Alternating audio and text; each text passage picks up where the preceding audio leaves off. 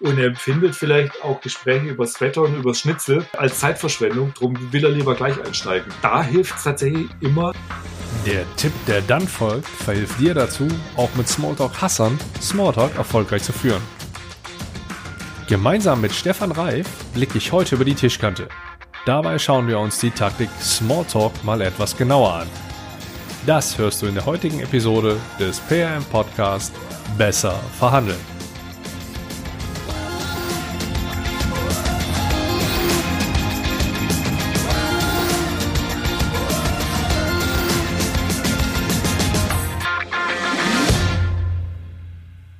Hi und herzlich willkommen.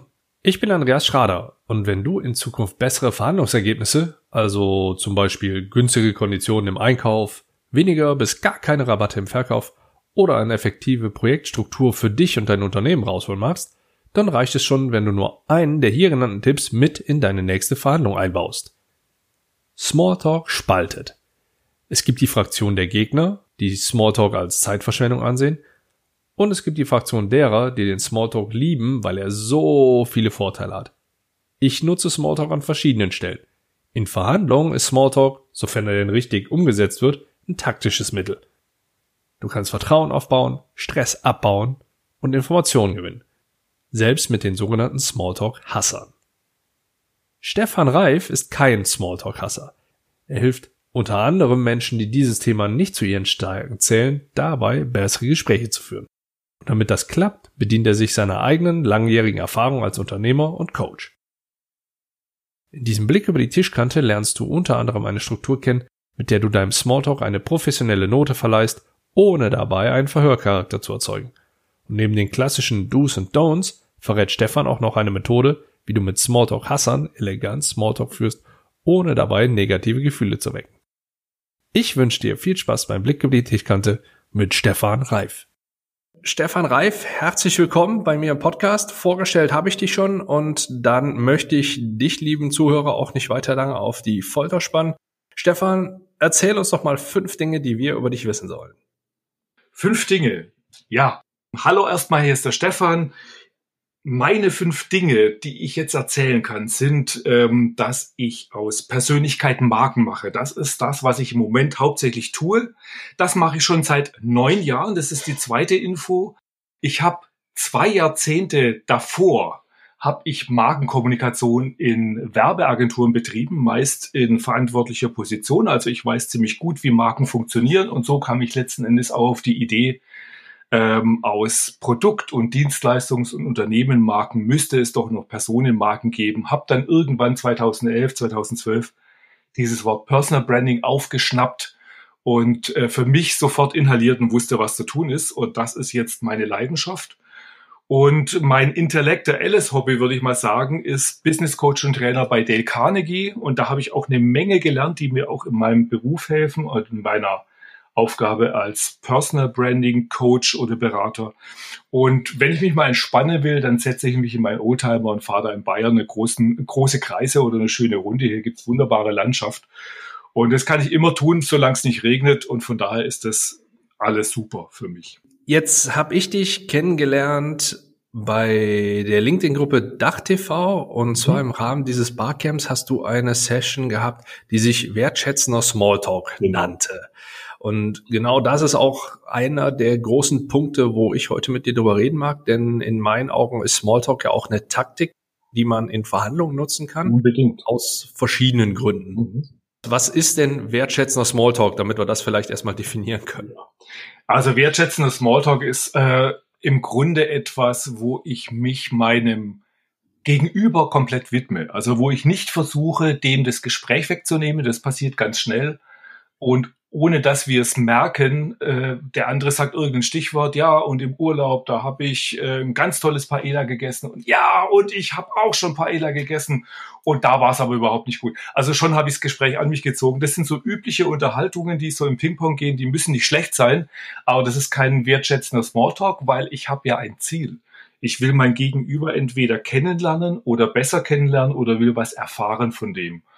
Und ähm, das funktioniert am allerbesten, wenn ich es schaffe, dass ich ein paar tiefere Antworten von ihm kriege. Also nicht nur übers Essen, über den Urlaub, über wo war er alles, sondern ähm, auch so ein bisschen die Gefühlswelt äh, abchecken, äh, wie er über Dinge denkt und so weiter. Und das funktioniert in der Tat in wenigen Minuten. Und das ist der Inhalt meines kurzen Trainings gewesen, das ich auf dieser Dach-TV-Gruppe gegeben habe. Dieses, du verfolgst ein Ziel, finde ich in dem Kontext sehr spannend. Welche Ziele verfolgst du, wenn du Smalltalk betreibst? Naja, wie gesagt, also es geht um Informationen und es geht um Beziehungen. Also grundsätzlich ist es mal so, dass, äh, das weißt du als Ver äh, Verhandlungsexperte, das weiß jeder Geschäftsmann und äh, im Grunde jeder weiß das im Grunde, dass ich erstmal eine Beziehung zu dem anderen aufbauen muss, um mit meinen Themen überhaupt äh, anzukommen. Also dass der mir überhaupt zuhört, zuhört. Gute Verkäufer wissen, ich muss erst mich als Person verkaufen, dann hören die mir auch zu und nehmen mir ab, was ich überhaupt zu sagen habe. Und das ist im Grunde mit dem Smalltalk schon gut möglich. Da kann ich schon äh, eine gute Stimmung machen. Ich kann etwas erfahren über den anderen. Ich kann Wertschätzung ausdrücken und die Wertschätzung drückt sich ganz oft nur dadurch aus, dass ich mich für ihn interessiere. Und äh, genau dieses Interesse ist oder wird als Wertschätzung empfunden. Und wenn dieses Interesse echt ist, weil in dem Moment will ich es ja wirklich wissen, dann kommt es auch sehr positiv an. Und das ist tatsächlich so das Ziel, eine Beziehung aufzubauen, Informationen zu kriegen, die ich dann für in meinem Fall mein Thema Personal Branding äh, verwenden kann, die du für deinen Fall für Verhandlungen nutzen kannst oder Geschäftsleute eben für ihre Angebote. Wie gehst du denn da vor? Na, es ist, es ist im Grunde ein ganz einfacher Aufbau. Also ähm, der, der Aufbau, den habe ich mal äh, so skizziert mit ähm, faktische Fragen, also beispielsweise, äh, wo hast du studiert, wo warst du im Urlaub? Äh, dann kannst du dich über die faktischen Fragen durchhangeln zu ursächlichen Fragen. Wieso bist du jetzt nach Griechenland gefahren oder warum hast du das und das studiert? Also da geht schon ein bisschen tiefer, da muss er schon ein bisschen nachdenken und muss schon ein bisschen erzählen, warum das denn so war. Und dann geht's tatsächlich relativ schnell zu den wertebasierten Fragen. Immer, ich brauche so ein Feeling für den anderen, ob er bereit ist, jetzt den Weg zu gehen. Und ähm, der wäre zum Beispiel, würdest du mir raten, nach Griechenland zu fahren? Jetzt nach dieser EU-Geschichte, die haben kein Geld und so weiter. Oder würdest du mir raten, dieses Studium auch zu machen oder eben äh, diese Ausbildung auch zu machen? Und das ist natürlich schon was, da gibt er sehr viel von sich preis und muss letzten Endes, also er übernimmt auch so ein kleines bisschen eine Verantwortung, indem er mir einen Tipp gibt oder indem er mir einen Rat gibt. Und da will ich hin, weil so erfahre ich tatsächlich relativ viel über ihn. Ich weiß, wie er tickt. Und er selber, wie gesagt, fühlt sich äh, sehr gewertschätzt, weil ich mich auch für seinen Rat interessiere, weil ich mich auch für seine Gefühlswelt oder für das, was er denkt, interessiere. Jetzt sagst du faktische Fragen zum Beispiel, die du damit vielleicht sogar vorbereitest, wenn du da reingehst. Wie schaffst du es denn, dass dieser Smalltalk keinen Verhörcharakter bekommt? Ich lasse mich ein Stück weit von meinem Gegenüber führen. Also ich überfall den nicht äh, maschinengewehrartig mit Fragen, sondern oft sind es Dinge, die ich sehe. Also ich lerne jemanden kennen, sehe an dem irgendwie zum Beispiel eine schicke Uhr oder weiß, mit welchem Auto er da ist oder weiß, er ist mit dem Zug gekommen oder irgendwie sowas. Und das greife ich erstmal auf. Also das ist so ein ganz harmloses Thema.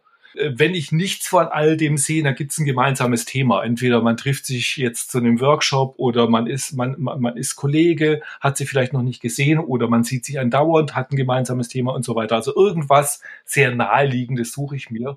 Und so beginne ich. Und dann lasse ich mich von daher vom anderen führen, indem ich zuhöre, welche Themen äh, beschäftigen ihn gerade und da bohre ich so ein bisschen rein.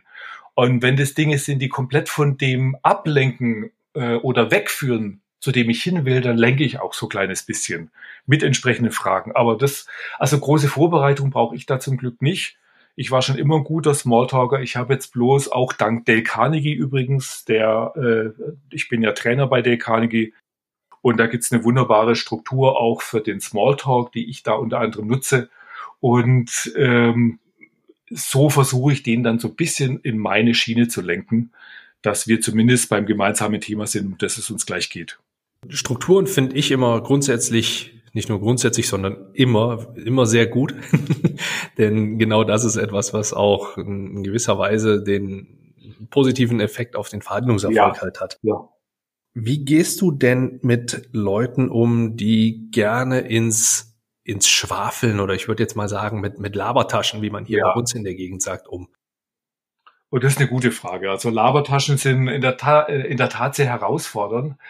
Äh, aber im Grunde genau, genau gleich. Weil warum sind es Labertaschen? Die haben ein hohes Sendungsbewusstsein und wahrscheinlich, weil es eben Labertaschen sind, hört keiner zu. Und äh, deshalb, äh, wenn ich sowas erkenne, immer vorausgesetzt, der nervt mich nicht und stiehlt mir nicht die Zeit. Und solche Leute haben auch manchmal nicht das Gefühl dafür, dass der andere jetzt eigentlich, dass dem der Kittel brennt und er weiter muss. Äh, die quatschen dich trotzdem voll. Aber wenn das einer ist, den ich jetzt tatsächlich, mit dem ich mich jetzt beschäftigen muss, dann mache ich es ganz genauso. Weil genau die Leute erzählen mir ja unglaublich viel über sich. Und auch sehr gern. Das finden die ja richtig gut. Effekt ist dann allerdings, dass es jedes Mal wieder machen will. und äh, das muss ich halt irgendwie freundlich ab, ab, abwiegeln. Notfalls, sie mir sagen, du, ich habe jetzt gerade noch zwei Minuten, schaffst es in zwei Minuten oder lass uns dann und dann treffen, dann nehme ich mir halt nochmal fünf Minuten Zeit. So stringent gehst du da dann doch schon vor, dass du das dann auch direkt abbrichst? Äh, ja, teilweise schon, ähm, aber eben nicht so, dass ich den anderen vor, Kopf vor den Kopf stoße. Also ich versuche ihm da tatsächlich eine, einen Ausweg zu geben, entweder eine gute Erklärung und meine Erfahrung ist in der Tat auch, dass die Leute ein dickes Fell haben, weil die werden relativ häufig ziemlich übel abgebügelt und äh, auch ignoriert und die tun zwar so, als ob sie da unempfindlich sind, aber natürlich merken sie es und natürlich finden sie es nicht gut. Und von daher gehen die sehr, sehr schnell auf so ein, das ist im Grunde auch eine kleine Verhandlung. Also wenn ich den anbiete, du lass uns da nach, nach der Pause noch mal kurz drüber reden oder lass uns da nach dem Workshop noch mal kurz drüber reden, da habe ich noch fünf Minuten, bevor meine S-Bahn kommt oder bevor mein Zug kommt, indem ich es einfach limitiere, also indem ich da auch ein Zeitlimit gebe. Ich habe tatsächlich auch ähm, in meinem Freundeskreis ein, zwei Labertaschen und äh, ich weiß genau, dass äh, Treffen mit denen zum einen unanstrengend sind, weil die erzählen ohne, ich muss nur ein Stichwort geben, da erzählen die erstmal los. Und es ist zunächst auch mal spannend. Aber äh, ich muss es limitieren. Ich muss sagen, du, ich habe irgendwie zwei Stunden Zeit und dann muss ich wieder weiter, weil ich habe morgen einen anstrengenden Tag, ich muss früh ins Bett. Und äh, drum sollte ich so äh, wieder den Zug um zehn nehmen oder ich muss da um halb elf los. Äh, dann ist es klar limitiert und dann ist es auch okay. Und wenn es wieder erwarten doch richtig gut und interessant wird, was ja auch immer wieder passiert, dann kann ich sagen, scheiß drauf. Lass uns weiterreden. Du nutzt quasi eine Agenda, da komme ich gleich nochmal zu. Du hattest eben angesprochen, du bereitest das so ein bisschen vor, du verfolgst eine klare Struktur. Gibt es denn auch spezielle Fragetechniken, die du da empfehlen kannst? Äh, nee. Ich habe jetzt, also übrigens, ich bereite nichts vor und die Struktur, die habe ich Gott sei Dank sehr stark inhaliert, weil die wirklich einfach ist ähm, weil ich in der Regel auch immer großes Interesse habe an den Leuten, mit denen ich mich unterhalten will, von denen will ich auch was erfahren. Ich bin äh, im Gegensatz zu dir kein besonders strukturierter Mensch. Ich bin eher ein intuitiver Mensch, aber ich habe doch ganz gute Erfahrung im Smalltalken und auch in Gespräche führen. Drum fällt es mir leicht. Ähm, jetzt habe ich die Frage vergessen. Was hast du gesagt? Ob du Fragetechnik nutzt. Ja, da gibt's eigentlich nur eine Form, die, die ich nutze. Das sind die, die W-Fragen. Also das sind die offenen Fragen, nicht die geschlossenen die geschlossenen Fragen führen uns nicht weiter. Da ist die Antwort ja sofort ja, nein, grün, blau, gelb oder sowas. Ähm, sondern ich versuche offene Fragen zu stellen und so ermunter und ermutige ich den anderen auch zu erzählen und äh, erfahre auch ein bisschen was. Und das ist im Grunde so das Einzige, worauf ich achte, Ansonsten gucke ich halt, dass eben, weil viele Leute neigen dazu, dass sie Themen mehrmals wiederholen, weil es ihnen wichtig ist und weil sie vielleicht auch das Gefühl haben, der andere hat es doch noch nicht so richtig verstanden.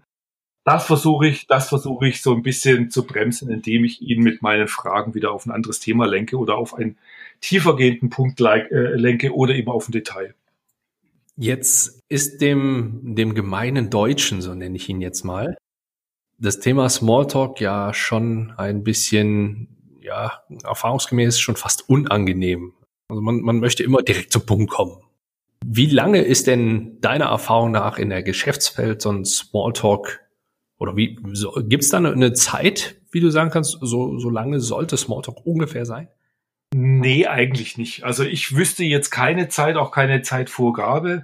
Ich kenne aber die Leute, von denen du gesprochen hast. Das sind hauptsächlich ähm, Also ich habe die immer wieder kennengelernt, auch in Trainings, die ich mache, wenn wir das Thema Smalltalk besprechen. Dann frage ich natürlich auch immer, wer unter uns ist denn ein guter Smalltalker? Wer macht's gern oder wer hat damit ein Thema?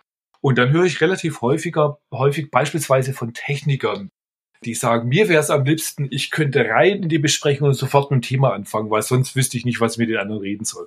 Und die sind übrigens dann auch sehr dankbar und auch sehr neugierig auf ein bisschen Hilfestellung in puncto Smalltalk. Und ähm, das ist, das ist sehr, sehr cool. Also das funktioniert tatsächlich. Und ja, ähm, eine Zeitvorgabe, wie gesagt, gibt's nicht, die ist rein gefühlt, weil äh, Smalltalk ist ja immer etwas, das ich brauche, um etwas zu überbrücken oder etwas vorzubereiten. Also in der Regel trifft man sich nicht, um Small zu talken, sondern man hat ja ein Thema gemeinsames und entweder hat man noch irgendwie ein paar Minuten zu überbrücken, bevor es losgeht, oder so wie wir beide gerade, äh, wir haben uns noch nie persönlich gesprochen, unterhalten uns mal kurz fünf Minuten und da erfahren wir was voneinander, haben ein Gefühl füreinander ähm, das lockert unglaublich die Beziehung untereinander auf, auch jetzt so ein Gespräch. Äh, gegenseitig fühlt man sich wohl darin und genau das ist ja der Effekt, der damit erzielt werden soll. Jetzt hattest du in genau diesem Smalltalk auch erwähnt, dass wir eine Gemeinsamkeit haben. Wir waren beide bei der Bundeswehr. Jetzt warst du zu einem deutlich anderen Zeitpunkt beim Bund, was daran liegt, dass du dann doch ein etwas anderer Jahrgang bist als ich. Hm, da war, glaube ich, auch die Sprache dann da noch ein bisschen anders. Was hast du denn da für Einflüsse noch mitgenommen in deine weitere Gesprächsführung, vielleicht nicht nur direkt im Smalltalk? Naja, also äh, die Zeit bei der Bundeswehr, die empfand ich jetzt nicht so als wahnsinnig wertvoll. Das Einzige, was wirklich nachhaltigst bei mir hängen geblieben ist, ist dieses Gefühl, wenn dir einer im Grunde komplett, ich würde mal sagen, wenn einer Macht über dich hat und wenn einer über deine Zeit und letzten Endes auch mehr oder weniger über deine Gesundheit verfügen kann. Und das habe ich da erlebt. Also ich war, ich war in den, in den 80er Jahren war ich bei der Bundeswehr, also schon echt eine Hecke her und war damals, ich weiß nicht, ob das noch ein Begriff ist, in Städten am kalten Markt. Das ist, ja. also das ist Schwäbisch-Sibirien. Ja, also es, es, hat ja auch einen anderen Beinamen. Ne? Ja, ja, und hatte dann auch, also wir hatten nach der Grundausbildung, da brauchst du dann immer ein, ein also quasi äh, als, als Abschlussbewährung ein, ein Biwak. Und dieses Biwak äh, sind ein paar Tage, ich glaube eine Woche oder sowas. Und das war kurz vor Weihnachten. Und in Städten am kalten Markt ist es halt da richtig kalt. Ich unterbreche dich kurz für die, ja. die es nicht wissen. Biwak bedeutet draußen im Wald schlafen. Richtig, genau. Also, und Biwak, also man ist nicht zu vergleichen mit dem, was die Jungs jetzt auch heute haben oder was wir kennen an Autoausrüstung. Ich hatte beispielsweise eine halbe Zeltplane und mein Kumpel oder Kamerad hieß es ja damals, hatte die andere Hälfte. Die mussten wir zusammenknüpfen. Ein Boden hat das Ding nicht gehabt. Da mussten wir dann quasi in unserem Schlafsack und den haben wir auch immer liebevoll Frischhaltetüte genannt, weil der hat nicht wirklich warm gehalten, aber frisch gehalten. Und das war im Grunde die ganze Isolierung. Und das war, also dieses Biwak, wie gesagt, fand im Dezember statt, kurz vor Weihnachten und sollte nach dem zweiten Tag abgebrochen werden, laut äh, Stabsarzt, weil es die ersten Erfrierungen gab. Da fand aber unser Hauptmann nicht so gut. Und er hat es noch äh, zwei Tage weiterlaufen lassen, bis es dann wirklich richtig abgebrochen wurde und ernsthafte Probleme. Also manche hatten ernsthafte Probleme. Okay. Und das ist so die Erfahrung, die ich gemacht habe, dass, dass das möglich ist. Und dass man als junger Mensch sehr wohl dann kuscht, obwohl ich äh, damals auch schon relativ aufmüpfig war, aber ich habe es dann sehr wohl überlegt, weil ich musste meine Aufmüpfigkeit oft mit Wochenenddienst bezahlen und das war so die härteste Währung, die du als Wehrpflichtiger bezahlen kannst ist tatsächlich deine Freizeit herzugeben. Ja, also es ist eine, eine sehr, sehr prägende Zeit auf jeden Fall. Und ich muss ein bisschen schmunzeln, denn genau solche Erfahrungen habe ich nur ganz, ganz selten gesammelt. Mhm. Ja, ich glaube, heute ist ein bisschen anders. Also heute wird es mir vielleicht besser gefallen. Bis zu einem gewissen Grad. Also man, ja. man muss dazu sagen, ich, ich erfülle da, was das betrifft, einige Klischees. Luftwaffensoldat, dann okay. ich, war in, ich war in dem Zeitraum bei der Bundeswehr, wo die Bindehautentzündung kam. Die kam genau in dem Bereich rein, wo bei uns die ganzen Abschlusssachen gewesen wären. Ja. Also ich habe kein sogenanntes Gefechtsschießen gehabt. Ich habe in, in den knapp achteinhalb Jahren, die ich bei der Bundeswehr gewesen bin, sechs Nächte im Wald geschlafen. Und das schaffst du, glaube ich, also so wie du es beschrieben hast, war das für dich, glaube ich, eine normale Woche. Du, das war, das war, das war locker, ich glaube, sechs Wochen reicht nicht, weil Ich habe mich damals ja noch versucht, zu den Sunnies zu melden, weil Bundeswehr fand ich ja grundsätzlich okay. Und ich wollte dann aber was einigermaßen Sinnvolles machen und da habe ich mich äh, zu den Sanitätern äh, beworben. Die haben mich dann auch genommen und äh, hatte dann das Pech, dass unser Hauptmann, äh, ich war damals wie gesagt im Schwabenland noch unterwegs, unser Hauptmann kam aus München, der wurde degradiert und zwangsversetzt in die schwäbische Provinz und das war für den Höchststrafe. Und der hat uns schon bei seiner Antrittsrede erklärt, er macht aus, aus uns Kampfsannis und ich glaube, ich bin einer der wenigen Sunnis in Deutschland, der vermutlich heute noch eine Uzi blind auseinandernehmen kann und zusammenstellen kann. Herrlich. Bevor wir jetzt hier noch, noch mehr Leute irgendwie mit Kriegsgeschichten oder so vor Kopf stoßen. Ja, lass es, lass es uns Wehrpflicht. Was mich noch interessieren ja. würde, wenn du im geschäftlichen Bereich Smalltalk führst, schreibst du da mit? Nee, beim Smalltalk nie. Beim Smalltalk mache ich das nie, weil das würde den anderen komplett äh, verwirren, weil der ortet ja dieses Gespräch auch erstmal so als in Anführungszeichen Vorgeplänkel. Also da kann ich noch locker sein, wenn's, wenn, also egal um was es geht, da kann ich jetzt noch locker sein, da kann ich jetzt noch vielleicht bisschen mehr meine Meinung sagen oder sowas. Nachher habe ich eine Rolle, eine Rolle als, äh, ich weiß nicht, äh, Experte äh, eines Teams, eine Rolle als Vorgesetzter, eine Rolle als ich weiß nicht was. Und die muss ich da erfüllen. Aber jetzt ist es ja noch vorher und jetzt kann ich eigentlich so sein, wie ich sonst bin, ohne dass ich jetzt das groß in Frage stelle. Drum würde ich nie mitschreiben. Ähm, ich, ich merke mal aber gut, was er erzählt, weil das sind Anknüpfpunkte für das nächste Treffen. Wenn er mir erzählt, wie jetzt du zum Beispiel, du hast drei Kinder und so weiter und so fort, könnte ich tatsächlich mal fragen, wie lief denn die Prüfung von deinem Ältesten? Und äh, schon hätten wir einen, einen Punkt, äh, wo du denkst, hey, das hat er sich gemerkt, wie cool. Und ähm, wir können schon viel schneller und viel tiefer wieder in Gespräche einführen es fühlt sich für dich und für mich gut an und ich erfahre wieder ein bisschen was. Nutzt du da Techniken, um dir diese Sachen zu merken?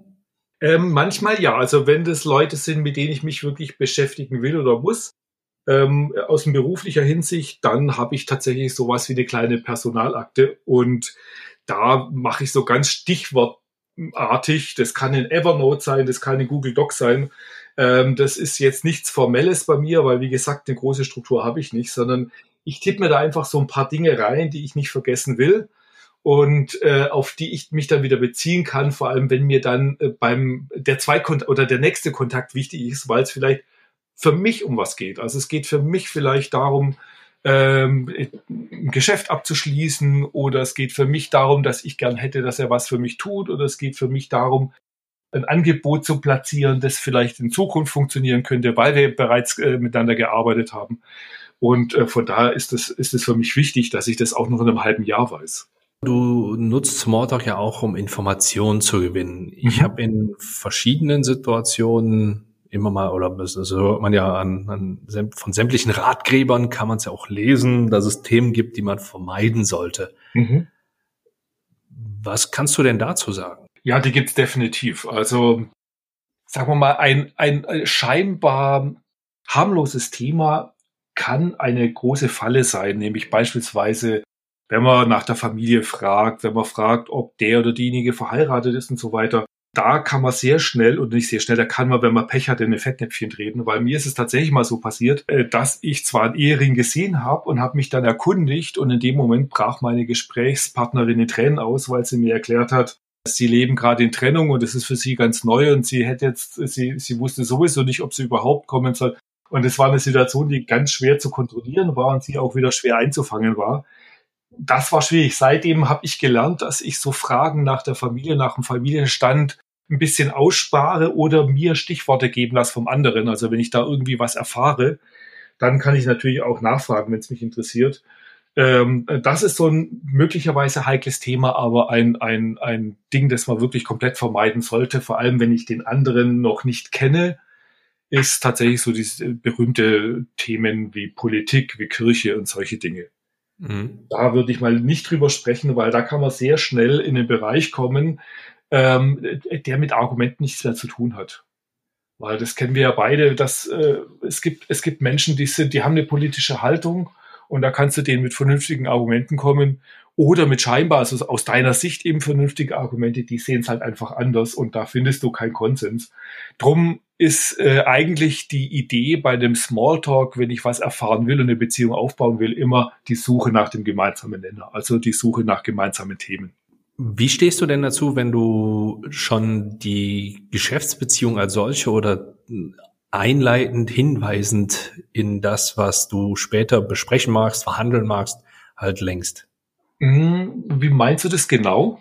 Wir haben es oftmals so gemacht, dass wenn wir in eine Verhandlung eingestiegen sind, wir zum Beispiel über die letzten Quartalszahlen gesprochen haben. Wir haben uns vorher Informationen, also ein Newsletter oder sowas ja. von dem Unternehmen von der Gegenseite angeschaut mhm. und gesagt, oh ja, im letzten Jahresbericht ist ja auch ganz gut gelaufen. Mhm. mhm. Äh, oder wie habt ihr denn hier ein Onboarding, war jetzt zuletzt war so eine Situation, okay. mhm. und ein Online-Onboarding geklappt hat, dass man da so ein bisschen drauf eingegangen ist, wo absolut vielleicht auch schon Informationen ja, ja, mit dabei sind. ja, absolut, absolut gut gut, weil letzten Endes trifft man sich jetzt auch in dem Kontext.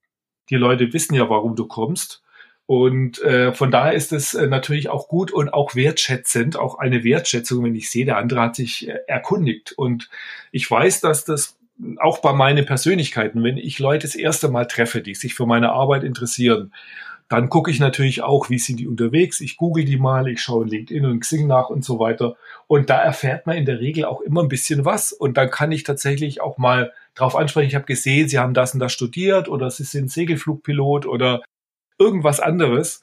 Dann weiß der, ah, der hat sich erkundigt, das finde ich aber gut. Also es wird nicht als Stalking äh, empfunden, sondern es wird als Wertschätzung empfunden, weil derjenige sich die Mühe gemacht hat, sich äh, mal ein bisschen kundig zu machen über den anderen. Und das funktioniert natürlich in dem geschäftlichen Kontext auch gut, indem ich mich über das Unternehmen schlau mache, über die, die Rolle der Person im Unternehmen, über aktuelle Zahlen und so weiter. Das ist absolut sinnvoll.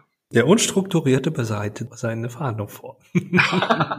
ja, in dem Fall schon. Also äh, möglicherweise bin ich gar nicht so unstrukturiert, aber ich würde jetzt grundsätzlich mal sagen, ich bin kein strukturierter Mensch. Aber wie gesagt, wenn es um was geht ähm, und ich wirklich was erreichen will und weiß, ich habe nur eine Stunde Zeit oder zwei, dann muss ich halt gucken, dass ich da möglichst viel erfahre und auch schnell zum Abschluss komme und da helfen Informationen. Wir haben jetzt die ganze Zeit über Information, Information, Information gesprochen. Mhm. Ich habe gelernt, dass man so gut wie nie aufhören sollte, Informationen zu sammeln. Mhm. Daher auch immer mitschreiben, weil du, ja. wenn du so viel sammelst, kannst du nicht, also wirst du mit einer hohen Wahrscheinlichkeit nicht alles behalten können. Mhm. Wie gehst du denn davor? Hast du so ein, so ein, so ein Limit, wo du sagst, okay, jetzt habe ich das erreicht, was ich erreichen wollte. Jetzt höre ich erstmal auf, in, in die Richtung zu fragen? Wir reden noch beim Smalltalk oder wir reden über, über, über fachliche Gespräche? Greife ich die Rückfrage einfach mal auf und ja. sage, Wann stellst du denn fest, Smalltalk ist vorbei und du fängst dann an, ins äh, zu verhandeln oder ja. halt auch ins, ins Geschäftliche überzugehen? Ja, ja das geht, das, genau, das geht tatsächlich nahtlos ineinander über, wenn es gut läuft.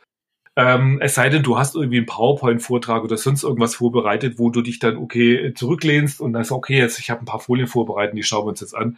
Aber wenn es wirklich äh, reine Gesprächsbasis ist, dann geht es übergangsweise los, indem man tatsächlich das Gespräch dann immer weiter auf die geschäftlichen oder aufs aktuelle Thema lenkt und dann bist du eigentlich auch schon mittendrin und in dem Moment, wo es um das gemeinsam vereinbarte Thema geht, ist es auch völlig okay, wenn du deinen Blog zückst oder wenn du äh, irgendwie mitschreibst.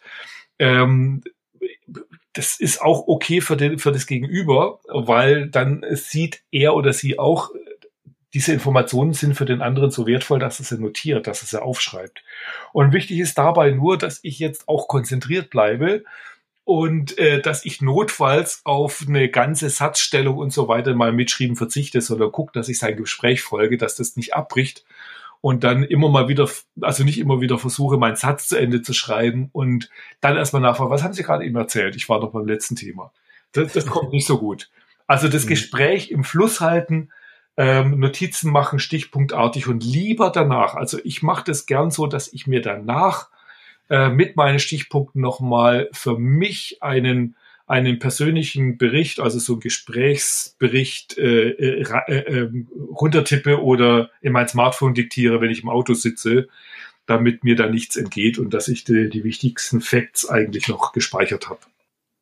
Wenn du dann mit Menschen sprichst, du, du, du hattest eben die, was waren es, Ingenieure oder, oder Techniker angesprochen, ja, die, die, die, als, als, um jetzt mal, ich sag mal, ein, ein total vorurteilsfreies Bild zu schaffen. Ja, ja, das, das war, das war von, von einer, einer Stuttgarter Automobilfabrik äh, ein paar Leute, die sehr, sehr sportliche Autos bauen. Da gibt's ja wenige da unten. waren da in der Entwicklung und das waren so typische Vertreter dieses Faches. Und mit denen war es übrigens total toll, so ein Training zu machen, weil die haben unglaublich viel gelernt und äh, hatten dann tatsächlich das erste Mal in ihrem Leben Spaß am Smalltalk. Wie schaffst du es denn in einer Situation, wo du einen Gegenüber hast, der eher wortkarg ist, mit dem in den Smalltalk einzusteigen?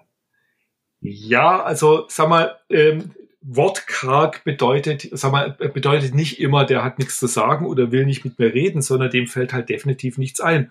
Und er empfindet vielleicht auch Gespräche übers Wetter und übers Schnitzel als Zeitverschwendung, drum will er lieber gleich einsteigen. Da hilft es tatsächlich immer, nach gemeinsamen Themen zu suchen. Und das ist bei so einem vielleicht ein bisschen schwieriger, aber da hilft da hilft natürlich auch, wenn man sich ein bisschen erkundigt, wenn man ein bisschen guckt, was es so macht, oder wenn man einfach nachfragt an welchem Projekt bist, äh, bist du denn gerade dran oder sind sie gerade dran? Ähm, äh, was ist denn da das Spannende, was reizt sie dran? Und so, schon, schon sind wir auf einer anderen Ebene. Ich löse solche Situationen relativ häufig und das sind auch Fragen, die auch von meinen Teilnehmern kommen, indem ich dann einfach nur sage, okay, ich, mir imponiert das, wenn, wenn Menschen ergebnisorientiert sind. Das spielt mir ehrlich gesagt sogar an die Karten, denn mhm. ich bin auch kein, kein großer Freund davon, hier lang um den heißen Brei rumzureden. Also können wir ja da auch direkt zum Punkt kommen. Dann hast du einfach eine Gemeinsamkeit hergestellt. Genau, genau. Also teil, teilweise funktioniert es genau so, da sind die dann sehr dankbar. Aber wenn das eben tatsächlich eine Situation ist, wo wir gemeinsam noch auf den Dritten warten und ohne den geht's halt nicht, dann haben wir ja genau das Problem. Dann sitzen wir gemeinsam da, schweigen uns an, gucken aus dem Fenster oder jeder tippt in seinem Smalltalk und genau das sollte eben nicht passieren. Wie gehst du denn mit Schweigen in solchen Situationen um? Mit Schweigen? Mhm. Schweigen selber hilft mir natürlich im Gesprächsfluss nicht. Es kommt immer auf den anderen an. Also es gibt ja Leute, die äh, anders wie ich, ich bin gleich raus mit der Antwort, ich quatsch sogar in die Frage sogar noch rein und fange schon an. Ähm, andere brauchen ein bisschen Zeit zu überlegen, weil die vielleicht ihre Antworten entsprechend strukturiert bringen wollen oder weil sie irgendwie über was nachdenken. Wenn ich dieses Muster erkenne, und das sieht man auch relativ schnell, dann lasse ich den natürlich gewähren, auch wenn es für mich ein bisschen komisch, äh, wenn es sich für mich ein bisschen komisch anfühlt, weil ich mich in dem Moment frage, hat er meine Frage verstanden? Aber ich versuche, und das ist tatsächlich auch wieder ein Reflex, äh, bei dem ich mich anstrengen muss, dass mir es das nicht passiert, die Frage nicht zu wiederholen, sondern gucken ihn einfach nur an. Und er, sieht da dann, also man sieht ja relativ schnell, ob er die Frage verstanden oder nicht und ob er nur nachdenkt. Ist das so ein, so ein bisschen in die Richtung gehend auch noch Reden ist Silber, Schweigen ist Gold? Naja, wie gesagt, im, im, im Smalltalk eben nicht. Also da will ich ja, da will ich ja etwas erfahren über den anderen oder ich will irgendwo auch die Zeit sinnvoll, sinnvoll rüberbringen und will eine Beziehung aufbauen oder stärken. Und da hilft mir Schweigen natürlich nicht. Und wir wissen ja, wie es ist, wenn sich zwei Leute gegenüber sitzen und schweigen das fühlt sich für beide nicht gut an. Der eine ist vielleicht froh, weil er nichts sagen muss, weil der andere auch nichts sagt, aber für einen von beiden mindestens ist es unangenehm, ähm, wahrscheinlich sogar für beide. Und das ist eigentlich eine Situation, die sollte man vermeiden. Das ist ein schönes Side-Learning, denn Schweigen ist auch eine, eine wertvolle, gut, wir, wir haben beide militärischen Hintergrund, dann darf ja. ich jetzt auch Waffe sagen, die man auch in Verhandlungssituationen nutzen mhm. kann. Und ist auch nicht immer ganz so einfach, die einzusetzen. Das glaube ich. Also wenn du den anderen ein bisschen verunsichern willst oder, oder, dann ist natürlich Schweigen auch äh, ein wirklich gutes Instrument. Da würde ich jetzt mal das Waffe, Waffe äh, nicht benutzen, dieses Wort, aber Instrument würde ich mal sagen. Ein Tool auf Neudeutsch. Da kann ich den anderen tatsächlich ein bisschen in die Ecke drücken, indem ich einfach mal nur guck. Also das ist tatsächlich auch was, was ja viele, also in, gerade in Verhandlungen, was man von, von, von so ein bisschen Chefgebaren kennt, wenn der Chef, der muss ja nur gucken und lässt den anderen sprechen. Und ähm, wenn er dann mit der Antwort vielleicht nicht zufrieden ist, macht er vielleicht einen entsprechenden Gesichtsausdruck und guckt weiter. Und schon, schon fühlt sich der andere gemüßigt und da reden sich ja Leute teilweise um Kopf und Kragen. Also das kann ich mir gut vorstellen, dass das äh, sehr sinnvoll ist, dieses Instrument einzusetzen. Absolut, absolut. Also nicht nur von Chefseite aus. Gut, Stefan, an der Stelle fasse ich dann mal, mal kurz zusammen, was wir schon an, an Learnings jetzt mitnehmen können. Also mhm. da sind schon in meinen Augen wieder eine ganze Menge spannender Sachen dabei. Wichtig ist, du verfolgst mit deinem Smalltalk auf jeden Fall ein Ziel. Das ist nicht einfach nur, im Französischen habe ich gelernt, parler pour parler, reden mhm. um zu reden, sondern Nein. wirklich, wirklich bewusst Informationen gewinnen. Ja. Informationen gewinnen und Beziehungen äh, äh, äh, äh, entwickeln und stärken. Mhm, genau, das, das wäre halt der nächste Punkt. Gleichzeitig baust du dadurch auch Vertrauen auf. Ja. Das ist extrem wichtig auch für deinen Verhandlungserfolg, mhm. denn du wirst grundsätzlich immer, ich, ich muss endlich lernen, lernen, dieses grundsätzlich aus meinem Wortschatz zu streichen. du schaffst leichter bessere Ergebnisse mit jemandem, der dir vertraut, als jemand, der dir nicht so wohlgesonnen ist. Und da hast du grundsätzlich recht. Ja, danke. Und den Grundstein dafür, den legst du halt im Smalltalk. Ja. Das Absolut, ja. Wir hatten ansonsten auch über die No-Gos in, Verha äh, in Verhandlung, mhm. schon, in, im Smalltalk gesprochen. Ja. Klassischen Themen Beziehungen, Religion und Politik.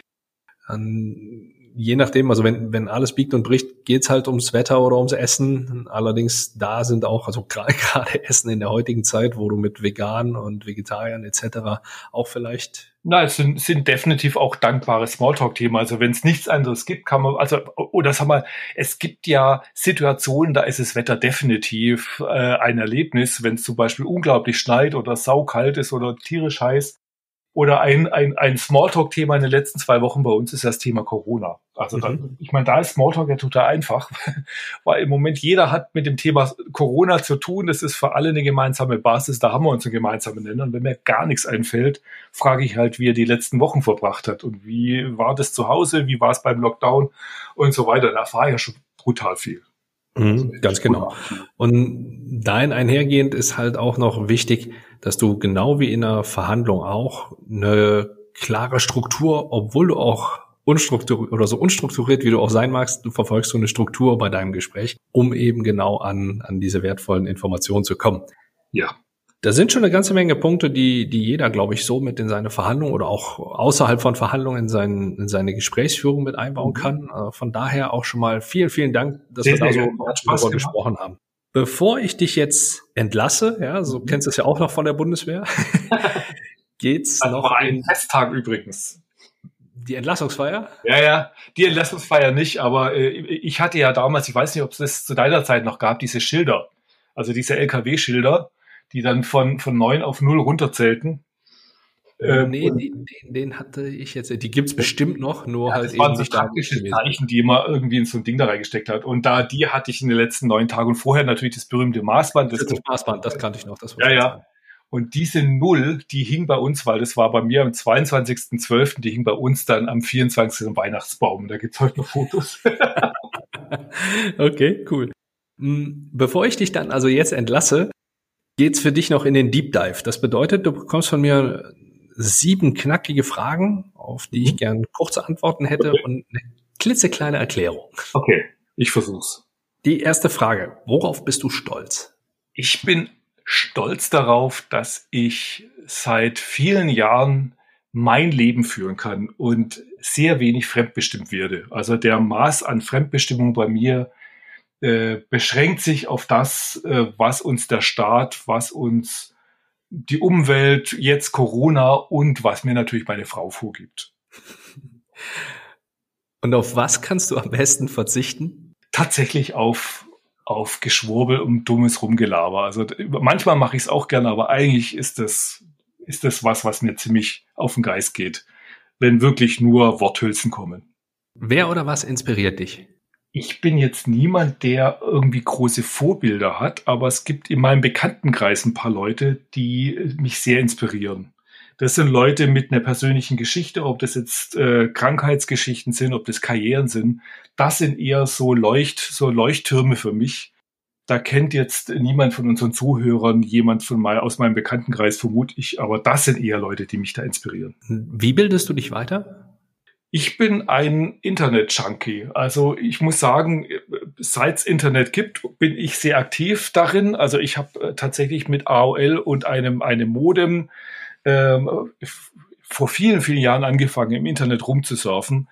ähm, bin sehr gut vernetzt und da kann ich sehr, sehr gut und auch tiefergreifende Informationen bekommen, die ich teilweise auch gern bezahle. Ich lese auch ein paar Bücher, aber hauptsächlich beschränkt sich das auf Internetrecherche. Und natürlich, sobald ich ein Thema habe, lerne ich Fachleute kennen, red mit ihnen. Das liegt mir am besten. Was würdest du dir selbst zu Beginn deiner Karriere raten? Unbedingt darauf achten, dass das, was du tust, dir gut tut. Unabhängig vom Karrierelevel. Das ist total wichtig. Also musst dich wohl dabei fühlen. Habe ich nicht immer, habe da aber meine Lektion draus gelernt und tue es jetzt umso mehr. Wie lautet dein Verhandlungstipp für unsere Zuhörer? Baut eine Beziehung zum Gegenüber auf. Also seht den anderen nicht als Gegner, sondern baut eine Beziehung, eine wertschätzende Beziehung auf und das funktioniert tatsächlich über gemeinsame Themen. Man findet immer, auch beim in Anführungszeichen größten Depp, ein Thema, das uns beide gleich interessiert. Und darüber reden, so hat der andere tatsächlich eine Chance, sich auch äh, in einem Licht oder auch in einem, in, ja, in einem Dunstkreis zu präsentieren, den ich vielleicht so nie sehen würde. Und die letzte Frage für dich. Womit wirst du in diesem Jahr aufhören? Hoffentlich an Corona zu denken. Okay. das nehme ich, das, das ist eingeloggt, wie Günther auch sagen würde an der Stelle. Okay, perfekt. Dann sage ich an der Stelle schon mal vielen, vielen herzlichen Dank. Sehr gern.